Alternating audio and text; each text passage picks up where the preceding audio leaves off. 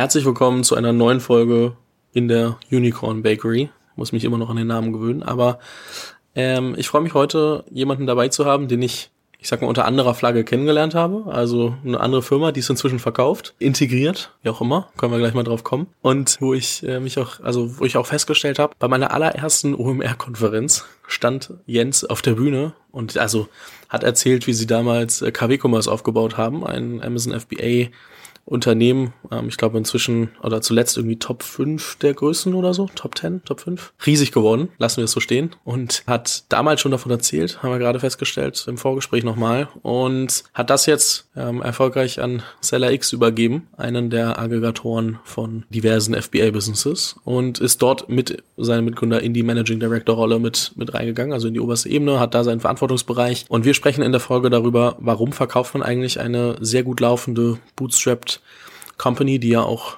EBIT macht, also Geld verdient und verkauft die an ein Startup, was jetzt inzwischen Unicorn ist. Also SellerX ist mit der neuesten Runde ein Unicorn geworden.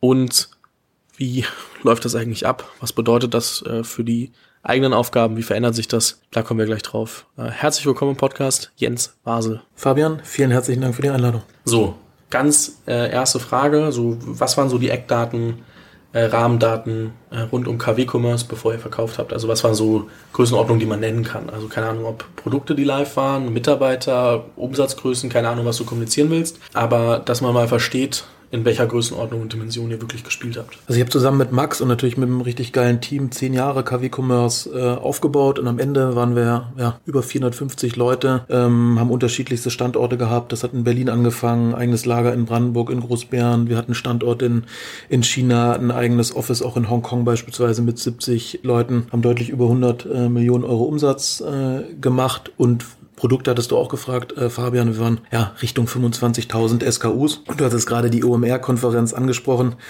Ähm, da hatte ich eine Zahl genannt, ähm, die finde ich immer äh, wirklich Wahnsinn, wie wir das als Team wirklich geschafft haben. Allein im Mobile Accessories Bereich haben wir 200 neue Produkte pro Woche gemacht. Das heißt, Content geschrieben, Bilder gemacht, wirklich live gebracht in die Liga.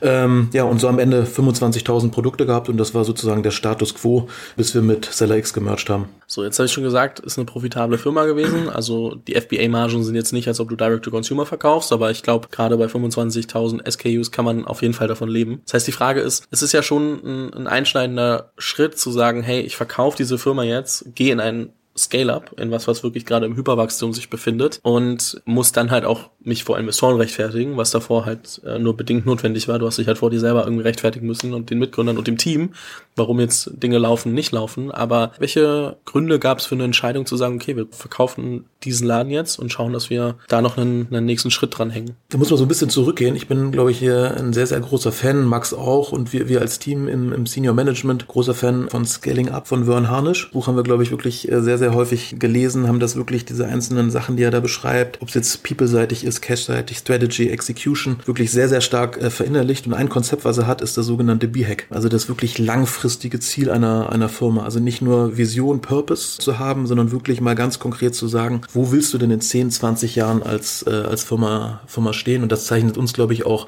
wirklich aus. Und das haben wir auch in der Vergangenheit bewiesen. Wir denken die Sache, ja, das Unternehmertum, das Businessmodell sehr, sehr langfristig. Wir haben zehn Jahre aufgebaut. Ich war davor schon als Einzelunternehmer ähm, aktiv, habe wirklich Produkte eingekauft, vergekauft. Ähm, und das will ich natürlich auch in Zukunft weitermachen, weil ich sehr, sehr stark an den E-Commerce, sehr, sehr stark an den Marketplace-Commerce ähm, einfach, äh, einfach am Ende eben äh, glaube. Und das Konzept mit dem B-Hack, mit dem langfristigen Ziel, ähm, was wir dann über die Jahre ausgearbeitet haben, wir wollen der weltweit führende Marktplatzhändler werden. Das hatten wir uns seit 2016 auf die Fahne geschrieben und haben wirklich alles gemacht, um das umzusetzen. Wir waren da auf einem sehr, sehr guten Weg. Aber gerade mit diesen, und du hast es angesprochen, den ganzen Aggregatoren hat sich sozusagen das Level Playing Field einfach komplett verändert. Es kamen jetzt wirklich Unternehmen in den Markt, in den Marketplace äh, E-Commerce, die wirklich äh, Venture Capital aufgenommen haben, äh, wirklich extrem viel Fremdkapital, der Debt mit dazu und jetzt sozusagen Wettbewerber zu uns waren. Und Max und ich, unser Senior Management, wir waren dann an dem Punkt zu sagen, okay, was machen wir jetzt eigentlich? Wir haben unser langfristiges Ziel. Wir wollen dieses langfristige Ziel erreichen. Aber wenn wir nicht selber Geld aufnehmen, dann werden wir definitiv dieses langfristige Ziel nicht erreichen, weil andere Wettbewerber links und rechts an uns vorbeifahren. Und so haben wir uns im August äh, letzten Jahres zusammengesetzt ähm, auf dem Offsite, haben wirklich lange darüber gesprochen, was für Möglichkeiten haben wir eigentlich jetzt weiter ähm, weiterzugehen. Sagen wir einfach, okay, wir hatten zwar ein Ziel, aber wir lassen es einfach sein und setzen uns einfach ein neues Ziel sozusagen auf die Fahne oder schreiben uns auf die Fahne. Oder wir überlegen uns Möglichkeiten, wie wir auch weiterhin dahin kommen, wirklich eine weltweit führende äh, Rolle in diesem Segment zu spielen.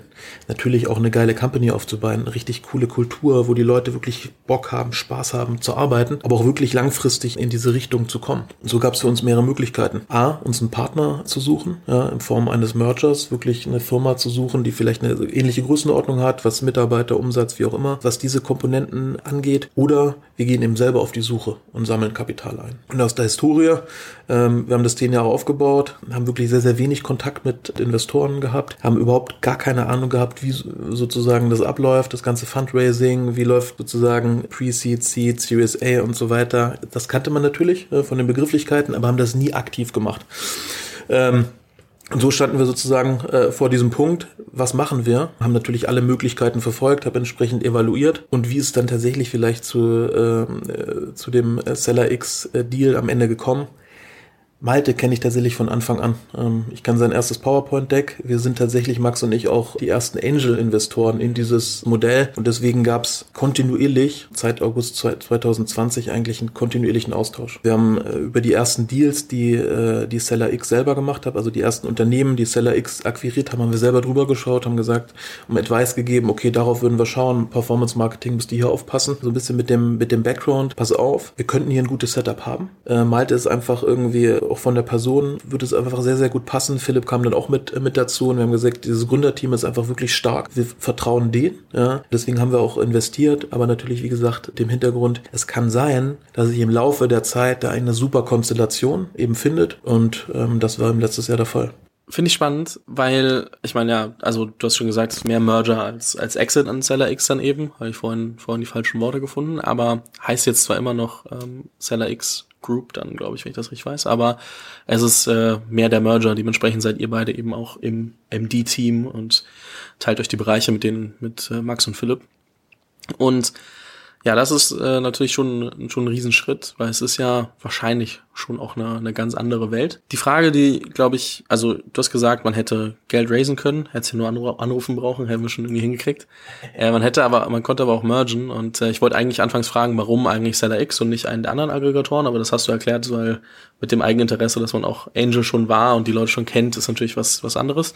Es wird wahrscheinlich dann äh, natürlich auch ein Gespräch auf einer, auf einer deutlich äh, einfacheren Ebene sein, als wenn man jetzt kalt mit jemandem spricht. Ähm, welcher, welcher Prozess wird dann da eigentlich in Gang gestoßen? Ich meine, welche Faktoren waren denn wichtig, um zu sagen, okay, so strukturieren wir den Deal? Also klar, es gibt immer so eine Sache Preis. So, Preis ist aber inzwischen ja Cash und Equity. So, und Preis wird auch nicht kommuniziert. Dementsprechend äh, kann ich da jetzt gar nicht so viel nachfragen. Vielleicht mal so ein bisschen, ich weiß nicht, ob du ein Gefühl geben kannst, äh, wie viel ihr nicht nominal, sondern prozentual Cash und Equity gemacht habt oder ob ihr Full Equity gemacht habt oder wie auch immer. Ne? Also so gibt Secondaries oder wie sieht das aus? Und aber auch, welche Faktoren sonst relevant waren. Also was muss man eigentlich erstmal klären, wenn man sagt, okay, wir wollen einen Merger machen? Und vielleicht mal einmal noch mal ganz kurz, weil du gesagt hast, es ist eine ganz andere Ebene gewesen mit, ähm, mit Malte und Philipp. Definitiv, weil am Ende geht es immer um die Menschen, um das Vertrauen. Und wir hatten halt eine, eine riesige Vertrauensbasis. Ja, wir kannten uns gut, haben uns häufig ausgetauscht, waren wirklich häufig irgendwie, sei es jetzt Mittagessen, Abendessen oder auch Workshops unterwegs. Das heißt, diese Vertrauensbasis war erstmal da. Das ist so der erste Punkt. Der zweite Punkt, natürlich geht es auch um irgendwie Rahmenbedingungen, Preis und Co. Aber da muss man auch bei uns ein bisschen so zum Hintergrund wissen. Wir hatten tatsächlich 2018 ähm, schon mal einen kleinen kleinen Teil von KW Commerce äh, verkauft. Das heißt, man nennt es auch Secondary. Diese Transaktion haben wir 2018 äh, gemacht. Das, das heißt, wir hatten in Anführungsstrichen dann schon einen Investor bei uns mit dabei. Aber es war am Ende so ein Investor, der wirklich uns hat machen lassen. Das heißt, wir konnten die Strategie komplett weiter bestimmen. Wir konnten alleine entscheiden. Nichtsdestotrotz, wenn natürlich dann so eine Möglichkeit mit so einer Partnerschaft äh, mit Seller X kommt, hast du natürlich eine weitere Partei dann mit dabei. Das heißt, du hast einen Gesellschafter mit dabei, der natürlich Geld irgendwie 2018 sozusagen investiert hat. hier aber wirklich nicht in die Firma, sondern wirklich rein als Secondary. Das heißt, wir haben das Geld in der Firma nicht gebraucht und für uns einfach sozusagen als Secondary verwendet. Warum, warum macht man das? Am Ende bist du ja irgendwie Unternehmer und hast wirklich 100 Prozent sozusagen von dem Geld und, und Mitteln, die du hast, wirklich in dieser Firma allokiert. Das heißt, wenn irgendwas passiert, ja, und wir haben mit der, mit der Corona-Pandemie ja gemerkt, es kann sehr, sehr schnell sich alles verändern, dann ist halt 100 Prozent auf einer Karte und 100 Prozent einfach weg. Das heißt, nach einer gewissen Zeit einfach etwas Risiko rauszunehmen, ist eine Empfehlung, die ich einfach jedem geben kann. Dann kommt häufig das Gegenargument im Sinne von, okay, dann bist du nicht mehr committed. Sehe ich komplett anders, weil dann bist du erst wirklich richtig committed, weil du musst ja auch irgendwie auf deine eigene Familie schauen. Du musst deine eigene Familie irgendwie absichern. Und wenn die abgesichert ist, dann gehst du wirklich all in und gibst wirklich alles, dass die Firma ein Erfolg wird, dass du eine geile Firma aufbaust, eine super Kultur. Das haben wir 2018 gemacht. Das heißt, für uns primärer Grund, so ein Deal äh, zu machen mit Zeller X, war nicht Geld. 2018 waren Max und ich dann irgendwie finanziell unabhängig. Das heißt für uns, und das ist auch generell aus meiner Sicht die falsche Motivation, äh, Geld, wenn du so ein, so ein Deal wirklich aus dem Grund machst, dann ist das, glaube ich, der Anfang vom Ende und geht in die falsche Richtung. Das heißt, wir hätten wahrscheinlich, wenn es finanzielle Komponente angeht, einen deutlich besseren Deal gefunden. Aber wir glauben an das Modell. Ähm, wir glauben jetzt sozusagen an diese neue Company, die wir zusammen bauen. Wir glauben wirklich langfristig an den Marketplace E-Commerce und an das, was wir da gemeinsam schaffen können. Und deswegen haben wir natürlich auch einen Teil äh, sozusagen in Anteilen, damit wir auch langfristig da, äh, daran partizipieren. Deswegen hattest du vorhin auch beispielsweise das Wort Exit oder wie man es auch immer nennen will genannt. Für uns ist es tatsächlich einfach die nächste Phase. Ja. Wir haben KW Commerce aufgebaut, wir haben wirklich ein Operational Backbone ähm, geschaffen, was wir jetzt nutzen können, auch wieder für die nächsten zehn Jahre. Das heißt, das war ist einfach das beste Fundament, was wir legen äh, konnten für die nächste Phase. Ja. Und deswegen sind wir, sind mir persönlich auch beispielsweise jetzt Namen, wie heißt eine Firma, äh, völlig unwichtig, weil meine persönliche Motivation einfach die Weiterentwicklung ist. Das heißt, wie entwickle ich mich persönlich weiter? Wie entwickle ich mich auch beruflich äh, tatsächlich weiter? Wir hatten es vorhin schon mal ganz kurz. Also die Lernkurve, die ich in den äh, letzten fünf Monaten mitgenommen äh, genommen habe, ist einfach phänomenal. Ich habe so viel gelernt, äh, so viele neue äh, Dinge wirklich in, in mein Repertoire mit aufgenommen. Es ist einfach für mich und meine persönliche Motivation Wahnsinn. Was ich ganz, ganz äh, spannend finde, klar, Preis ist natürlich schön, wenn es keine so riesen Rolle spielen muss. Spielt natürlich immer eine Rolle, aber trotzdem, so Secondaries werden zum Glück auch immer normaler bei VCs und Investoren, die halt sagen, äh, gerade wenn du Geld aufnimmst, äh, ist jetzt nicht euer Fall gewesen, aber ist schon so, dass ihr auch in einer recht frühen Phase, wenn es ein funktionierenderes Modell ist, also wenn du ganz, ganz, ganz am Anfang stehst, dann sagen die nicht, jetzt nimm dir schon mal was raus, so die, weil, wenn die immer noch Angst haben, dass sie nichts vom Kuchen bekommen am Ende, weil es nicht groß genug wird, dann kriegst du es natürlich nicht, aber die Investoren kommen schon auch und sagen, hey, du solltest irgendwie eine Million, zwei, drei irgendwie für dich mitnehmen, weil du dann eben befreiter ausspielen kannst, weil du nicht das Gefühl hast, dass dein ganzes Leben auf Risiko steht. Und das ist, glaube ich, schon ein Riesenpunkt. Und was ich mich jetzt frage, so das eine ist, man kennt sich schon, man geht hin und sagt, hey, Jungs, also ich kann es mir nicht vorstellen, dass man so, so hingeht und beim Kaffee so, hey Jungs, habt ihr nicht Bock zu mergen? Also es ist ja schon, wie, wie geht man das an? Welche Fragen stellt man sich selber? Also welche Fragen habt ihr euch gestellt und gesagt und, und welche Themen waren auch so die wichtigsten, die es dann zu besprechen galt? Also am Anfang bis hin zu auch immer später im Prozess. Wir hatten tatsächlich äh, auch, auch das nochmal hier, wir hatten ja für diesen ganzen Prozess einfach eine irre lange Vorbereitungszeit, die man dann, als wir den Prozess angestoßen äh, haben, war der relativ schnell angefangen und beendet. Ja. Das war Wahnsinn, in welcher Zeit äh, wir sozusagen dann auch äh, so eine DD gemacht haben und den Prozess über die Bühne gebracht haben. Aber dadurch, dass wir seit August 2020 eigentlich immer wieder darüber gesprochen haben, wie können wir diese Teile kombinieren, haben wir sozusagen immer sukzessive darüber gesprochen, wie könnte das aussehen. Und da einfach auch nochmal zum Hintergrund, dadurch, dass wir halt eben einen Gesellschafter mit dabei hatten, natürlich spielt auch äh, sozusagen das Monetäre eine Rolle, weil wenn, äh, wenn jemand investiert, dann will er natürlich auch einen gewissen Return haben und diesen Return wollen wir natürlich jemanden, der bei uns mit investiert ist, dann eben am Ende auch geben. Deswegen musste natürlich das Monetäre passen, damit der entsprechende Gesellschafter dann eben auch mitspielt. Aber generell für die Phase hatten wir eigentlich einfach eine wunderbare äh, lange Vorbereitungszeit im Sinne von A, wie könnte man es umsetzen, aber B auch, wie passt es eben am, am, Ende menschlich zusammen? Also wie arbeiten wir dann zusammen? Wir arbeiten dann in Malte mit Max, um eben das Category Management, das Produktmanagement weiter irgendwie nach vorne äh, zu bringen. Wir haben lange irgendwie auch an, äh, an dem einen oder anderen Organigrammthema und, und was eben die Verantwortlichkeiten angeht, gesessen, um wirklich das Beste sozusagen aus beiden Welten sozusagen rauszubekommen und für, für die Firma dann ähm, zu benutzen. Das war so ein bisschen der, der Sondierungsprozess, der dann immer wieder in einfach ja äh, Mittagessen, Abendessen Mittagessen, Kaffee und so weiter stattgefunden hat oder auch in Workshops, bis wir dann wirklich an dem Punkt dann tatsächlich waren, pass auf, jetzt sind die Rahmenbedingungen, was auch irgendwie das Funding angeht von Seller X, sind die richtigen, lass uns jetzt das mal wirklich ganz konkret ausgestalten. Und von diesem Punkt, wo wir gesagt haben, pass auf, jetzt ist äh, das richtige Timing, lass es uns konkret ausgestalten, lass uns irgendwie alles aufschreiben, lass uns ein LOI machen, eine DD machen bis zum Signing und Closing, ganz am Ende irgendwie unter drei Monaten. Also für, für eine Größenordnung von dem Deal war die Dauer, die wir da gebraucht haben, wirklich exorbitant wenig. Warum? Weil eben die Vertrauensbasis schon, äh, schon da war, weil beide Seiten wirklich extrem committed waren und wir auch wirklich ein super Team drauf hatten.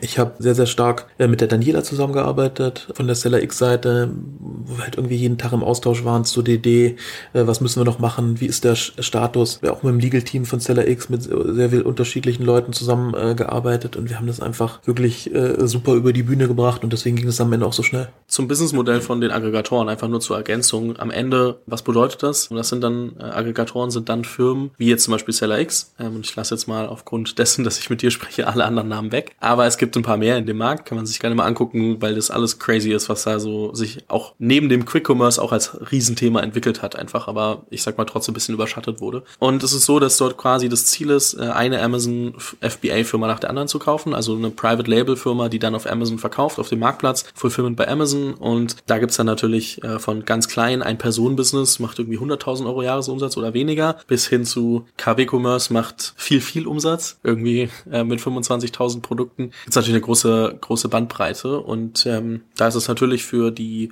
Aggregatoren wichtig, sowohl kleinere Businesses zu haben, die man dann irgendwie zusammen vielleicht zu einer Marke führen kann, aber auch die großen Markenkonglomerate, um dann am Ende ähm, sagen zu können, okay, wir bauen hier ein Markenimperium und gucken, wo können wir Logistik übereinander legen, wo können wir Prozesse vereinfachen etc. und die Marken weiterentwickeln. So, das ist das Geschäftsmodell dahinter und deswegen ist es für die so wichtig, Marken aufzukaufen. Jetzt zu deiner Antwort ergänzend. Das Verrückte ist ja, dass ich glaube, wenn ich mir so angucke, wer derzeit in den äh, GF-Positionen oder Gründerpositionen bei den meisten deutschen Aggregatoren sitzt, ich habe mir die, die amerikanische nicht angeguckt, dann sind es ja oftmals nicht die Leute, die irgendwie große Marken aufgebaut haben. Zumindest ist das meine Wahrnehmung. Ich kann mich da ja auch täuschen. Ich habe da nicht so die riesen DD gemacht bei den, bei den Personen.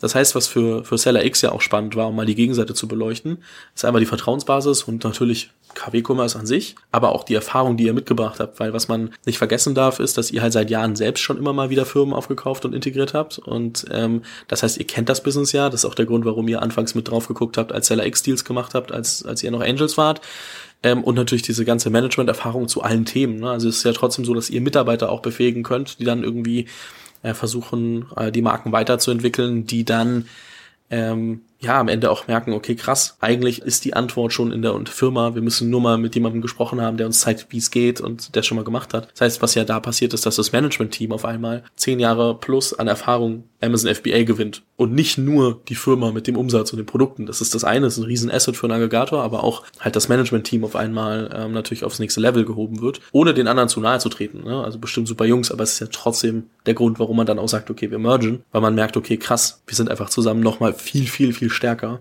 auch wenn ihr mehr aus dem operativen FBA-Business kamt und weniger aus dem Aggregatoren-Business, also auch wenn ihr es zum Teil gemacht habt, ist das natürlich nochmal so eine, so eine, ich sag mal, super Combination am Ende, wo man sagt, okay, krass, mal schauen, wo das hinführt. Völlig richtiger Punkt, zu sagen, auch ja, mehrere Überlegungen dahinter und eine Hauptüberlegung tatsächlich, weil am Ende, was man in diesem Game tatsächlich nicht vergessen äh, darf, es ist halt ein sehr, sehr starkes Operation-Game auch. Also einfach nur irgendwo hinzugehen, eine Marke zu kaufen und dann irgendwo draufzusetzen und dann kein richtiges ERP-System zu haben und so weiter, das funktioniert halt nicht. Das haben wir über die letzten zehn Jahre dann auch mit vielen Fehlern, die wir gemacht haben, auch lernen dürfen. Ähm, deswegen ist ja auch jetzt wieder betrachtet, wieder auch da ist gut gewesen, diese Fehler gemacht zu haben, weil uns das jetzt überall entsprechend hilft. Diese, äh, diese Infrastruktur haben wir eben äh, am Ende aufgebaut. Aber nichtsdestotrotz, Max und ich eben diese Erfahrung im Marketplace E-Commerce, aber wenn man beispielsweise auch auf den Background von Malte schaut, der war zehn Jahre in, äh, in Brasilien, hat da, da Fidschi mit aufgebaut, 3000 Mitarbeiter, hat da auch die komplette Commercial-Seite betreut. Und wenn es um Operation und Logistik geht, dann ist ist zumindest alles, was Südamerika angeht, wirklich challenging.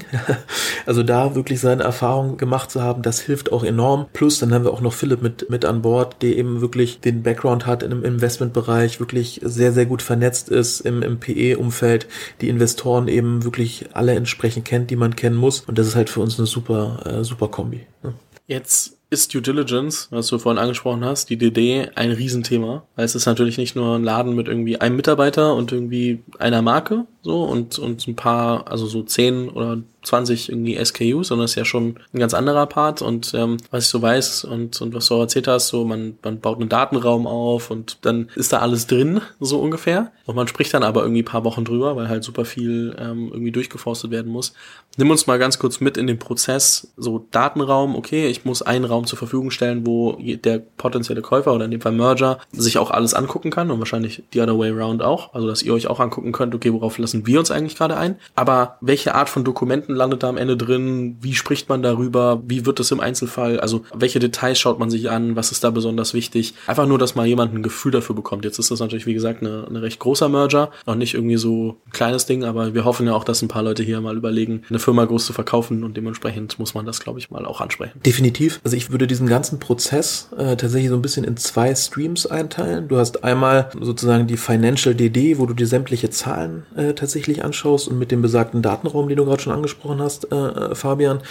Und dann musst du ja, wenn du das tatsächlich wie bei uns in, unter drei Monaten durchziehst, auch noch sozusagen den Legal Stream dir anschauen. Das heißt, es müssen irgendwie Kaufvertrag erstellt werden. Es gibt noch andere äh, Dokumente, die irgendwie mit dazu gehören, sei es jetzt irgendwie Geschäftsführeranstellungsvertrag, also diverse Verträge, wo man sich die äh, entsprechend auch nochmal irgendwie äh, anschauen muss. Das heißt, das beides verläuft im Prinzip parallel. Und wann startet oder wann starten sozusagen diese beiden, beiden Streams? Ähm, wenn der LOI unterschrieben ist, man sich wirklich auf, sagen, auf alle Terms geeinigt hat, wenn man sagt, okay, das sind die Rahmenbedingungen, wo wir uns vorstellen können, dass dieser Deal dann am Ende funktioniert, dann beginnen eben diese beiden Streams. Beim Datenraum ähm, ist es eigentlich, ja, gibt es halt Anbieter, die halt irgendwie äh, sicher sind, wo du die Daten hinterlegen kannst, wo du Userberechtigung einrichten kannst, wo du ganz genau weißt, wer hat sich wann eingeloggt, was angeschaut, ähm, wo du auch irgendwie Dokumente schwärzen kannst, weil du am Anfang ja irgendwie auch nicht alles sozusagen rausgibst. Einige Daten sind natürlich auch sensibel, Mitarbeiterdaten und so weiter, die gibst du natürlich nicht mit vollen Klarnamen und so weiter raus. Das heißt, da ist dieser Datenraum eingerichtet, da gibt es eine Anforderungsliste und die musst du dann halt sukzessive, ist eine Checkliste, musst du sukzessive eben einfach wirklich Daten reinladen. Das geht los von Finance-Daten, von wie sieht die Planung für die nächsten drei Jahre aus, für die nächsten fünf Jahre, wie setzt sich beispielsweise so eine Cox-Quote zusammen, Cost of Goods Sold. Das heißt, in dieser ganzen Profit and Loss Rechnung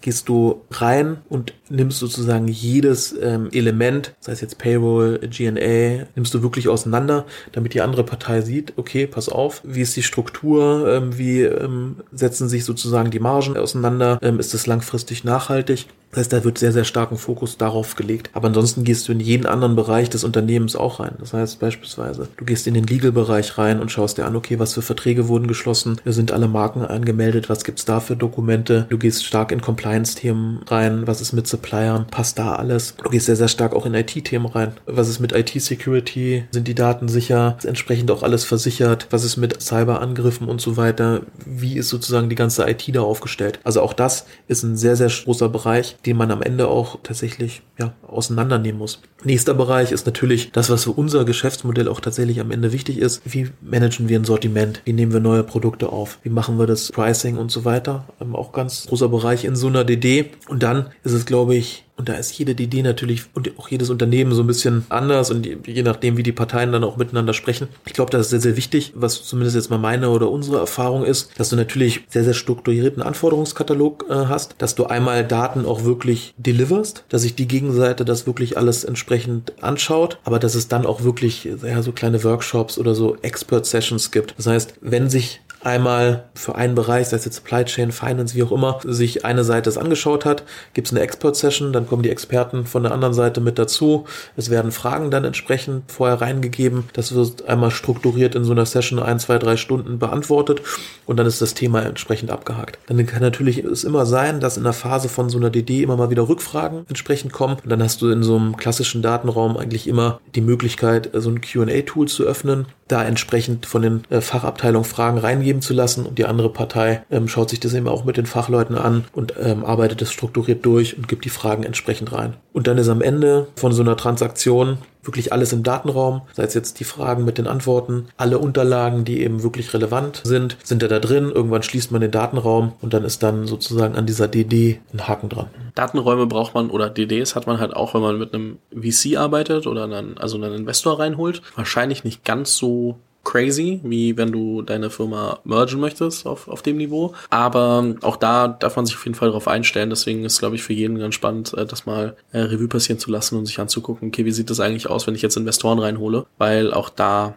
wirst du mit dem Thema konfrontiert werden. Gibt es irgendwie Punkte, wo du das Gefühl hattest, okay, die sind, also so, da wird am meisten noch drüber diskutiert, da kommen am meisten Rückfragen, da muss man am meisten sich erklären, um sicherzustellen, dass auch alles klar ist? Hatte ich jetzt bei der DD, was zumindest die Financial-Seite äh, angeht, äh, tatsächlich nicht. Aber muss auch sagen, wir hatten jetzt uns zehn Jahre Zeit, so ein bisschen auch darauf vorzubereiten. Wir hatten äh, Zeit, irgendwie äh, Strukturen zu schaffen. Wir hatten Zeit, Prozesse zu schaffen. Wir hatten Zeit, die Tools, sei es jetzt ERP und so weiter, auf gesunde, also nicht irgendwie mit dem Schritt, das zu tun, aber wir hatten ja zehn Jahre Zeit, sozusagen das Businessmodell und alles zu entwickeln.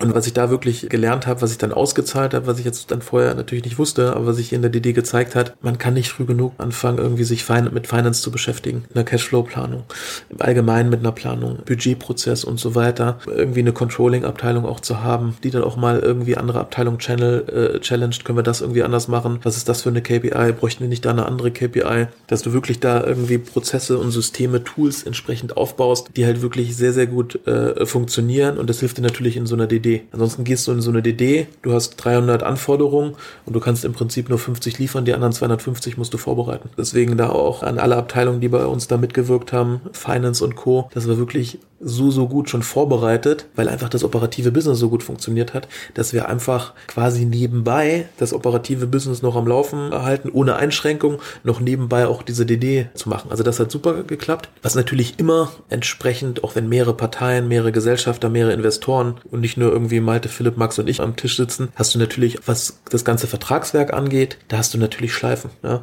Dann gibt's mal einen Entwurf, ähm, dann gibt's mal irgendwie wieder einen kommentierten Gegenentwurf, dann tauschst du da entsprechend viele, ähm, viele Entwürfe aus. Aber auch da mein Learning. Klar haben wir jetzt irgendwie viel Remote, Zoom, Microsoft Teams, äh, Google Meet, das funktioniert alles. Man kann auch darüber schreiben, Videotelefonie machen, das passt alles super. Ja, man kann dann irgendwie zu Hause bleiben, muss nicht nach Frankfurt, Köln oder sonst wo reisen. Aber ich glaube, einmal sich auch mit den Anwälten zusammenzusetzen, sich wirklich in die Augen zu schauen, ja, nicht nur eine E-Mail runterzutippen oder wie gesagt die Videotelefonie dann äh, zu nutzen, sondern einmal sich den ganzen Tauchen in den Raum einzuschließen und wirklich sukzessive strukturiert strukturiert alle Punkte durchzugehen, das ist einfach wirklich mega wichtig. Ja. Klar kann man Deals komplett remote machen, aber das ersetzt aus meiner Sicht einfach nicht einmal dieses persönliche Treffen, sich persönlich in die Augen zu schauen. Und jetzt müssen wir mal trotzdem noch einen Punkt weitergehen. Ich meine, dann ist irgendwann mal alles durchverhandelt, man unterschreibt es, man geht davon aus, es platzt jetzt mal nichts, das ja, hat ja bei euch funktioniert. Und dann geht's ja los. Dann, äh, du hast vorhin äh, PMI irgendwann mal gesagt, ich glaube beim Vorgespräch, Post-Merger Integration. Und ich glaube, ihr seid wahrscheinlich auch noch mitten im Prozess, das ist ja jetzt nicht alles einfach mal von heute auf morgen äh, perfekt äh, eingegliedert. Aber worauf stellt man sich dann ein? Also, weil dann beginnt ja der Wahnsinn, dass man sagt, okay, wir führen jetzt wirklich zwei Companies zusammen. Und du hast gesagt, ihr hattet schon irgendwie 450 Mitarbeiter und auch, auch Seller X war ja nicht mehr klein. Und auf einmal muss man das irgendwie zusammenbringen. Wie sieht denn der erste Tag aus, wenn man nach so einem Merger quasi, ob virtuell oder reell ins Office geht? Was hat euch da erwartet? Am Ende könnte man ja denken, es verändert sich dann relativ viel nach so einem Signing oder äh, Closing, aber es geht halt mit Full Speed weiter. Genau wie du eben sagst, du hast das PMI, du willst jetzt sozusagen das Beste aus zwei Welten, willst du zusammenbringen. Du wirst weiter eine geile Kultur irgendwie haben, wo auch wirklich alle Leute Bock haben, was aufzubauen. Du musst den Change irgendwie äh, gestalten, weil am Ende, das muss man auch sagen, das Gehirn ist jetzt nicht irgendwie immer auf, auf Change aus. Ja, manchmal sagt es auch, ey, das ist doch gerade alles so gut, können wir nicht irgendwie mal so bleiben, wie es wie es ist, ja, und nichts nichts verändern. Das heißt heißt, du musst wirklich sehr, sehr viel sprechen mit den Leuten. Du musst dir natürlich auch Sorgen und Nöte irgendwie anhören, weil am Ende, wenn Leute Merger äh, hören, dann ist das jetzt nicht grundsätzlich positiv belegt, weil man natürlich in der Presse vielleicht jetzt auch von den 80 Prozent Beispielen, wo es irgendwie alles gut läuft und äh, wo es super funktioniert, dann vielleicht weniger hört, aber dafür von den 20 Prozent, wo, wo es dann auch irgendwie heißt, das hat nicht funktioniert, äh, das passt hier nicht und so weiter. Ähm, das heißt, das ist eher in den Köpfen von den Menschen und von den Mitarbeitern verankert und da, wie gesagt, da hilft nur eins, Kommunikation, Kommunikation Kommunikation, Kommunikation.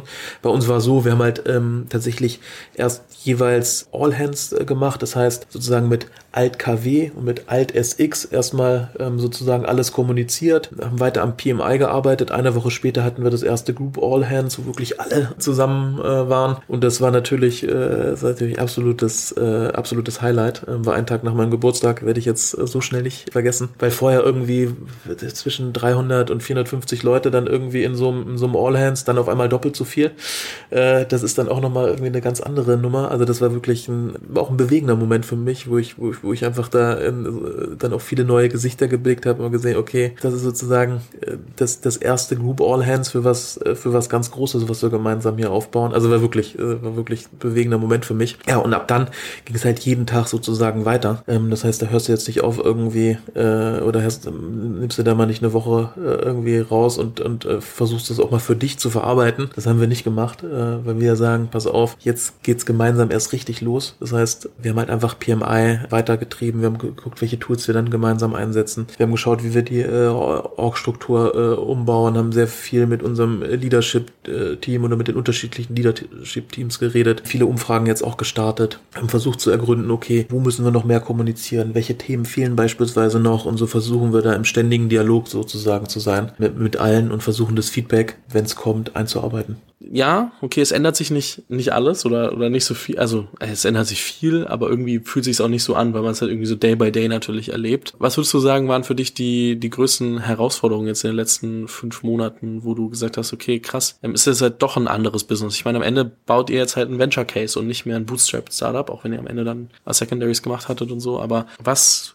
Gibt es da irgendwie Sachen, die dir als, als die größten Herausforderungen so im, im Kopf bleiben? Natürlich sind es vielleicht auch noch aktuelle Herausforderungen, weil es ja, wie gesagt, ein Prozess und ihr seid ja jetzt noch nicht fünf Jahre drin, aber was kommt dir da in den Kopf?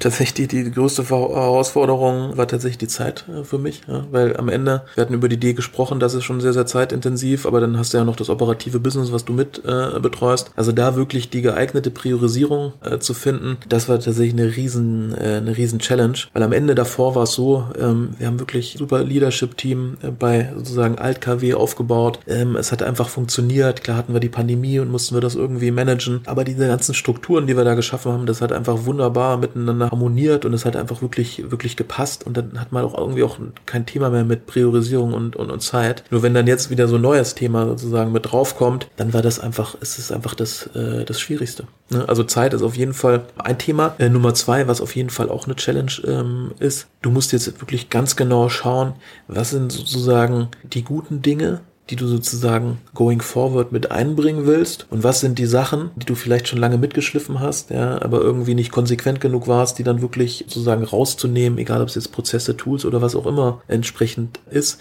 da jetzt wirklich sehr, sehr konsequent zu sein, ja, und ganz genau die auch mal irgendwie niederzuschreiben, dir mal selber Gedanken zu machen, wo soll es eigentlich hingehen mit der Kultur? Was für eine Kultur wollen wir? Was war gut in der Vergangenheit? Was war eventuell nicht so gut, ja, und was ist sozusagen das Beste aus beiden äh, beiden Welten. Das sozusagen in diesem, mit dem Zeitthema und mit dem äh, Day-to-Day-Business dann auch noch irgendwie in Einklang zu bringen und auch mal vielleicht so ein, zwei Tage, dich mal auch mal kurz rauszuziehen, strategisch wieder zu überlegen, okay, in welche Richtung soll es äh, jetzt zu gehen und da dann auch wirklich die konsequent die Zeit zu nutzen. Ich glaube, das ist in diesem ganzen Prozess wirklich die Hauptchallenge. Dann eine ganz klare Frage hinten angeschossen, wo soll es denn eigentlich hingehen? Also wenn du jetzt mal in die Zukunft guckst, ich meine, du hast ja deinen, also du hast ja vorhin schon gesagt, dass ihr schon immer Vision hattet. Jetzt habt ihr quasi ein anderes Vehikel äh, zusammengeschustert, um das, um da, um da hinzukommen. Aber wo, wenn du dir das jetzt so anguckst, wo glaubst du, einmal entwickelt sich der Markt hin, aber auch wo wollt ihr euch äh, in den nächsten fünf bis zehn Jahren hin entwickeln? Ein Thema noch mit rein, du hast gerade gesagt, es ändert sich natürlich auch viel, weil es ein Venture Case ist. Das stimmt. Wir haben jetzt sozusagen auch Investoren äh, mit dabei und, und, und nehmen auch Geld Geld entsprechend auf. Aber ich glaube, eine Sache, da äh, unterscheidet sich sozusagen die alte KW-Welt mit der neuen Welt, ähm, wie wir jetzt sozusagen in der Seller, Seller X Group sind. Nicht wirklich, weil am Ende sind wir jetzt kein Unternehmen, was die nächsten drei, fünf, zehn Jahre irgendwie auf Geld angewiesen ist, im Sinne von, dass wir eben einen hohen Burn haben äh, und nicht profitabel sind, sondern wir kaufen ja profitable Businesses. Natürlich wachsen wir, natürlich haben wir irgendwie ähm, auch entsprechend äh, Kosten, um dieses, um das ganze Wachstum auch zu finanzieren. Aber wir haben ein profitables Businessmodell. KW war profitabel. Wir sind jetzt in der äh, Gruppe profitabel und das ist ja fundamental anders als wirklich ein Startup, was du dann irgendwie finanzierst, was irgendwie über Jahre Verluste macht. Das ist auch so ein Modell, wo ich mich persönlich nicht wirklich äh, gesehen habe und nicht wirklich in der Vergangenheit identifiziert habe. Aber jetzt haben wir sozusagen das Beste aus beiden Welten kombiniert. Wir können viel Kapital einsammeln, wir sind aber gleichzeitig profitabel. Und das ist das, was ich auch immer äh, sozusagen als Unternehmertum für mich sozusagen identifiziert habe. Ich will ein profitables, nachhaltiges Business aufbauen. Und das, was wir jetzt sozusagen haben, ist, wir haben das mit KW aufgebaut und wir können das jetzt in einer ganz anderen Geschwindigkeit sozusagen jetzt in der Gruppe aufbauen. Und das ist das, was mich tatsächlich dann irgendwie motiviert und du hast gefragt, wo soll es hingehen? Du hattest vorhin sozusagen diesen ganzen Space als irgendwie FBA Aggregator Space bezeichnet. Ich glaube, das ist erst der Anfang. Natürlich können wir jetzt auch sehr, sehr viel äh, Marken, äh, sehr, sehr viel Unternehmen kaufen, sehr, sehr viel Revenue am Ende auch generieren, ja. Aber das ist wirklich nur sozusagen ein Sprungbrett. Ne? Wir glauben einfach äh, langfristig an Marktplätze, an E-Commerce an sich. Wir hatten vorhin auch mal ganz kurz über ja, die E-Commerce Penetration in, in Deutschland, in anderen Ländern gesprochen. Wir haben noch so, so viel, unglaublich viel Potenzial. Für uns, wie gesagt, KW-Commerce im ersten Gang. Wir, wir schalten jetzt äh, nochmal noch mal einen Gang hoch.